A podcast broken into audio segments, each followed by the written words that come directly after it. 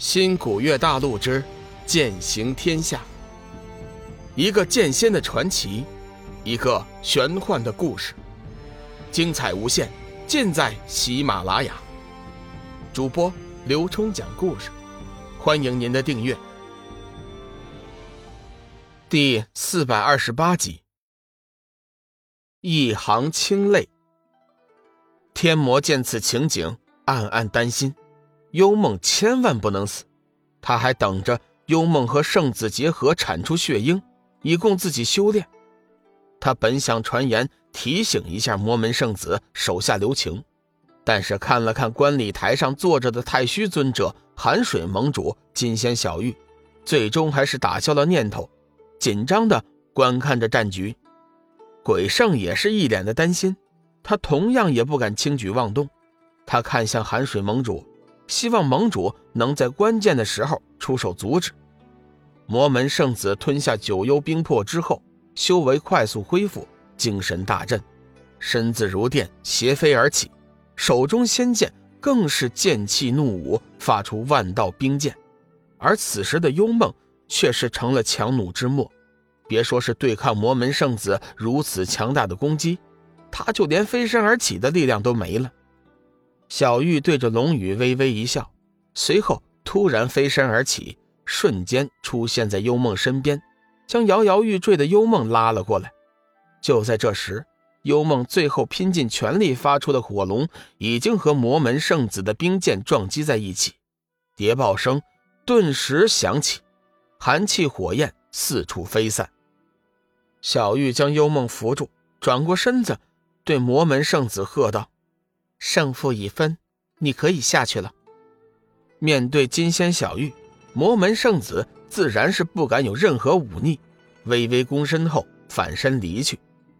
太虚尊者和寒水随后宣布了圣子为会盟长老。至此，邪道两门的四名长老人选已经是尘埃落定，两门各有两人，可谓是势均力敌。正派六名长老的人选。将在四日之后正式敲定。这天晚上，林海散人再次找到了龙宇，约他出来谈事。两人腾起祥云，一直飞了大约半个时辰，停在了一处无人的山脊上。林海散人背对着龙宇，举目远眺，神情黯淡，沉寂了许久，才转过身来说：“寒水，我需要你的帮助。”龙宇早就看出。林海散人这些日子有心事，今天他亲自说出帮助的话，显然是他遇到了很棘手的事情。前辈有事尽管吩咐，龙宇真诚地说道。林海散人看了龙宇一眼，叹息一声：“寒水，你还记得伊莎大巫师和人鱼梦露吗？”龙宇不假思索地点了点头：“啊，记得，当然记得。”若非伊莎大巫师和人鱼梦露的帮助，我也无法进入天涯海阁。这份恩情堪比天高。这些日子，我正想着如何去报答他们呢。龙宇的直觉是正确的，林海散人这几天肯定是去过了林海，或许在那里发生了什么事情。想到这里，他急忙问道：“前辈，是不是伊莎大巫师和梦露小姐发生了什么事情啊？”林海散人突然沉寂不语，停了好一大会儿，才说：“寒水，如果有一个女子为你默默的付出了许多，甚至是生命，你能接受她吗？”龙宇认真的想了一下：“前辈，感情的事情我说不好，我无法给你肯定的答案。不过我肯定，我会被她感动，同情她。”林海散人微微叹息，像是在自语。哎，感动同情，都不是爱，你救不了他。林海散人的眼神顿时暗淡了下来。龙宇追问道：“前辈，到底出了什么事啊？”我们走吧，这件事情我会处理的。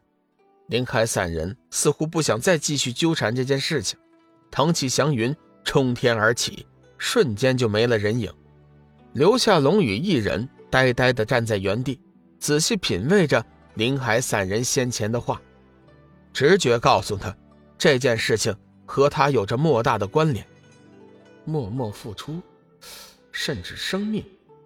龙宇反复咀嚼着这几句话，突然脑海中一个机灵，他似乎是明白了一些什么。唉，许久之后，一声长长的叹息声响起，龙宇抬起头，看着半空中皎洁的明月，脸上充满了苦涩。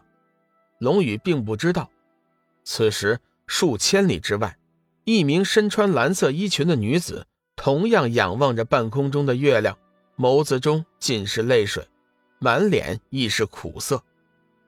离开灵海至今已经快一年的时间了，梦露在修真界各处奔走，可是一点安宫的消息都没有。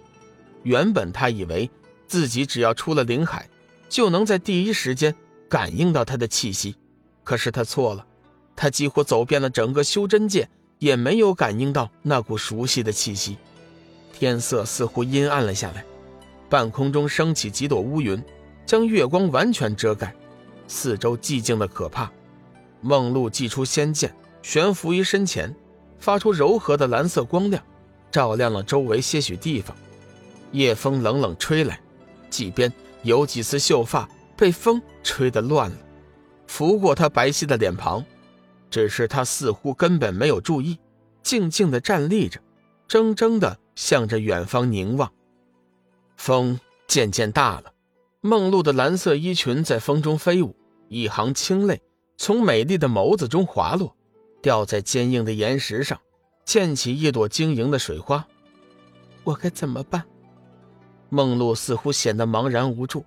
她相信爱情，她相信自己的选择，但是天公却不作美，总是为她制造着各种各样的麻烦。一个男人的身影。在他心底深处慢慢的凝聚，却是龙宇守去灵海时的那副样子，相思、刻骨、期待。梦露心里五味俱全，此刻的她完全没有了平日里梦露仙子的威风，她更像是一个娇柔无助的小女孩。我不会放弃的，我也不会认命，我命由我不由天。想想还有两年的时间。梦露的脸上再次充满了自信，眸子中折射出坚定的目光。明天会更好的。她竟仿佛是吃了一般，默默凝望着远方的天际。微风轻拂，带来一阵花香。梦露的嘴角露出了笑容。有希望，生活就有激情。这几天，龙宇心里一直惦记着其余七位黑暗魔帅的事情。不过，自从临江回来之后，修真界就再没有接到修真者失踪的情报。龙宇考虑，黑暗魔帅是不是得到了什么消息，暂时按兵不动了。如果真的是这样，自己就很难找出他们的行踪。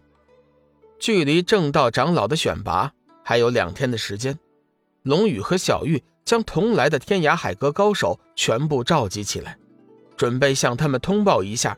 黑暗魔帅的情况，顺便也看看他们有没有什么好的建议。本集已播讲完毕，感谢您的收听。长篇都市小说《农夫先田》已经上架，欢迎订阅。